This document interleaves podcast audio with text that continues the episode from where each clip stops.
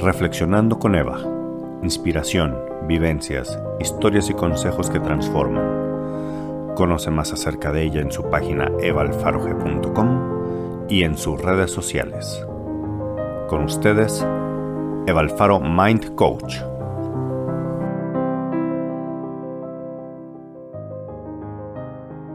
Hola, ¿qué tal?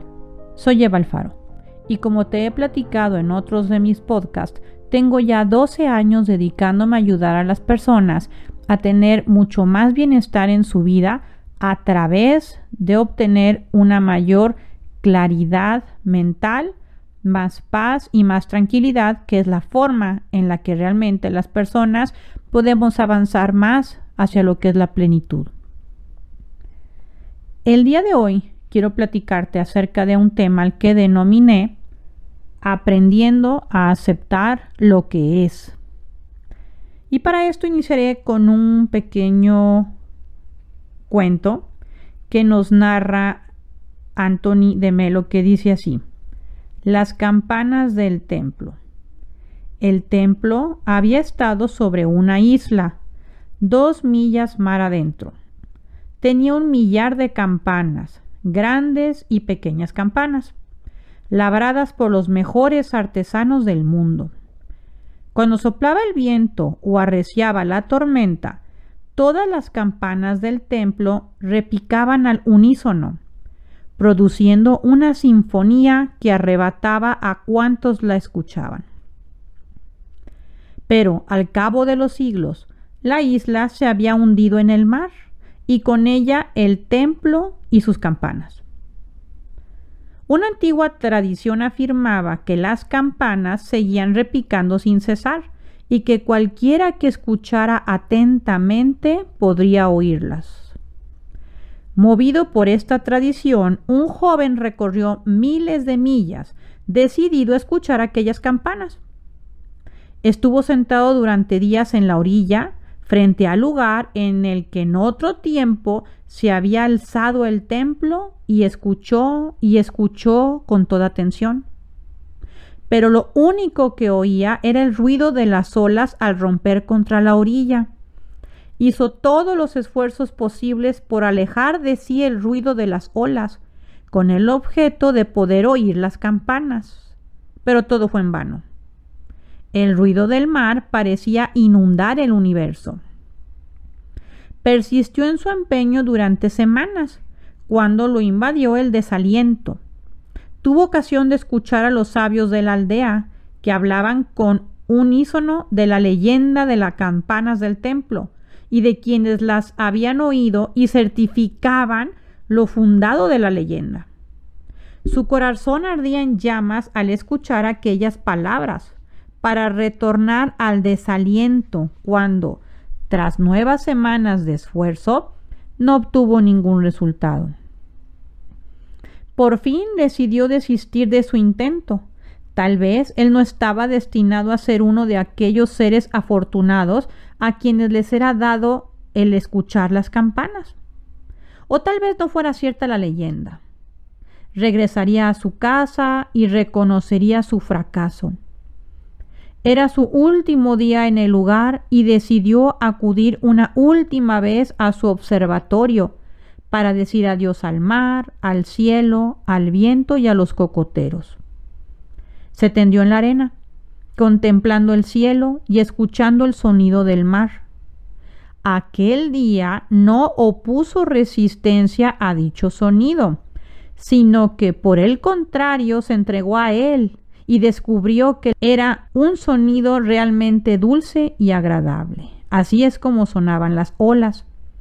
Pronto quedó tan absorto en aquel sonido que apenas era consciente de sí mismo. Tan profundo era el silencio que producía en su corazón.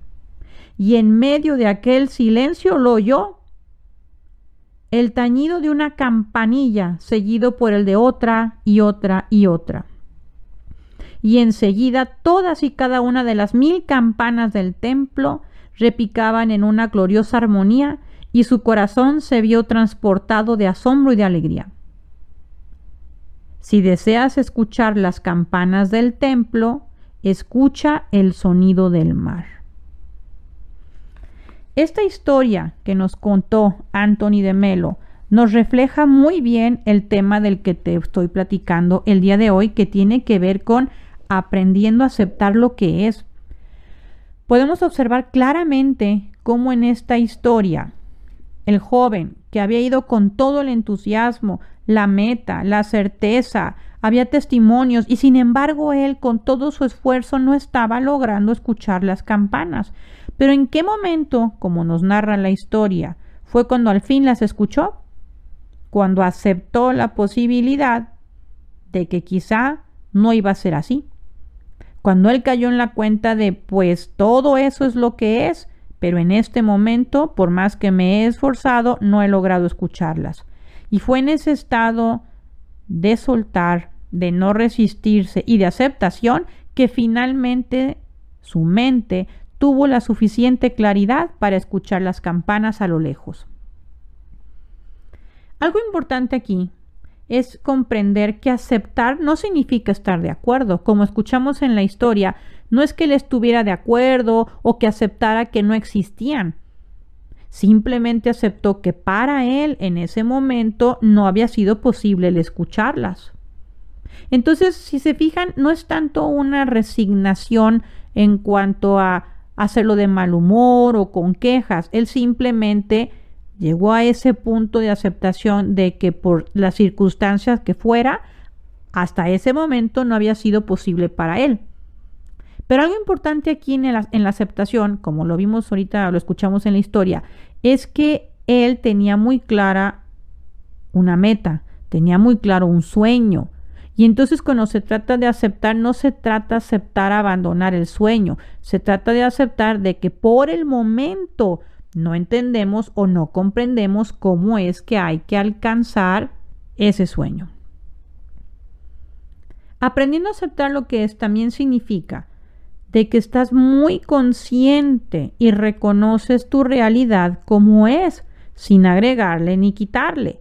Tú puedes decir, no tengo ni un peso, pero si en el banco tienes dos mil pesos, ¿cuál es la aceptación? Que tienes dos mil. O personas que me ha tocado ver en las sesiones que solamente llegaron a bajar de peso el día en que aceptaron que tenían un sobrepeso. O las personas que pagaron su deuda empezaron a pagarlas el día en que aceptaron que debían dinero, que estaban en una situación problemática con relación a sus deudas o las personas que mejoraron de empleo fueron aquellas que en algún punto con humildad aceptaron que no eran felices en el trabajo que tenían.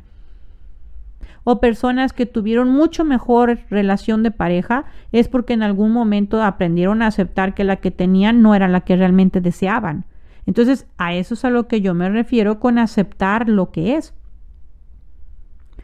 Porque si no, entonces es un estado de negación que se confunde con un positivismo.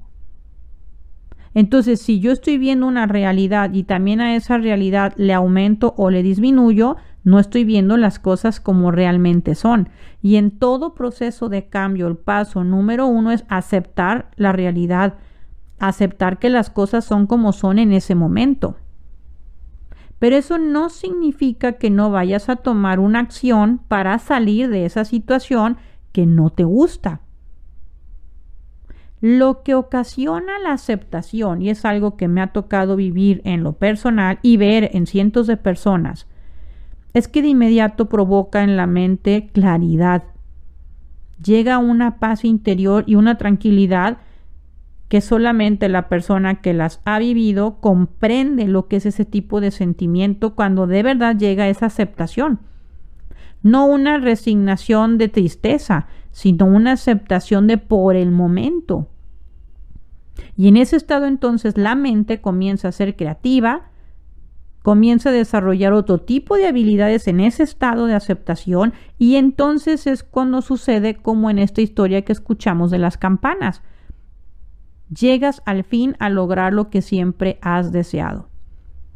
Y como les platico, me ha constado en mi propia vida y lo he visto en la vida de muchas personas. Lo que sucede entonces es cuando llegamos a esa aceptación es que lo que se conoce como diálogo interior, que es muy constante y llega a ser a veces muy molesto cuando se está en un estado de resistencia, en cuanto aceptas ese diálogo se va y llega una especie como de medicina a todo el cuerpo, que lo que hace es que en esa relajación todas aquellas ideas que tenías guardadas y que no podías encontrar por estar en ese estado de resistencia, comienzan a salir a la superficie. Y es entonces cuando el siguiente paso será tomar acción. Entonces, te invito esta semana a que caigas en la cuenta de todas aquellas resistencias o faltas de aceptación que estés teniendo que tomes nota de ellas para que estés consciente de dónde están esos puntos. Y si las reconoces quiere decir que sí te alcanzas a dar cuenta de que hay algo en tu realidad que no te está gustando, para entonces así poder entrar en un estado de calma y de que te, te lleguen a tu mente muchas más y mejores ideas para solucionarlo y entonces sí pases a otro estado que sea de acción y de motivación. Nuevamente, te platico que en mi libro Pequeñas modificaciones, grandes cambios podrás encontrar esta y muchos otros tipos de estrategias.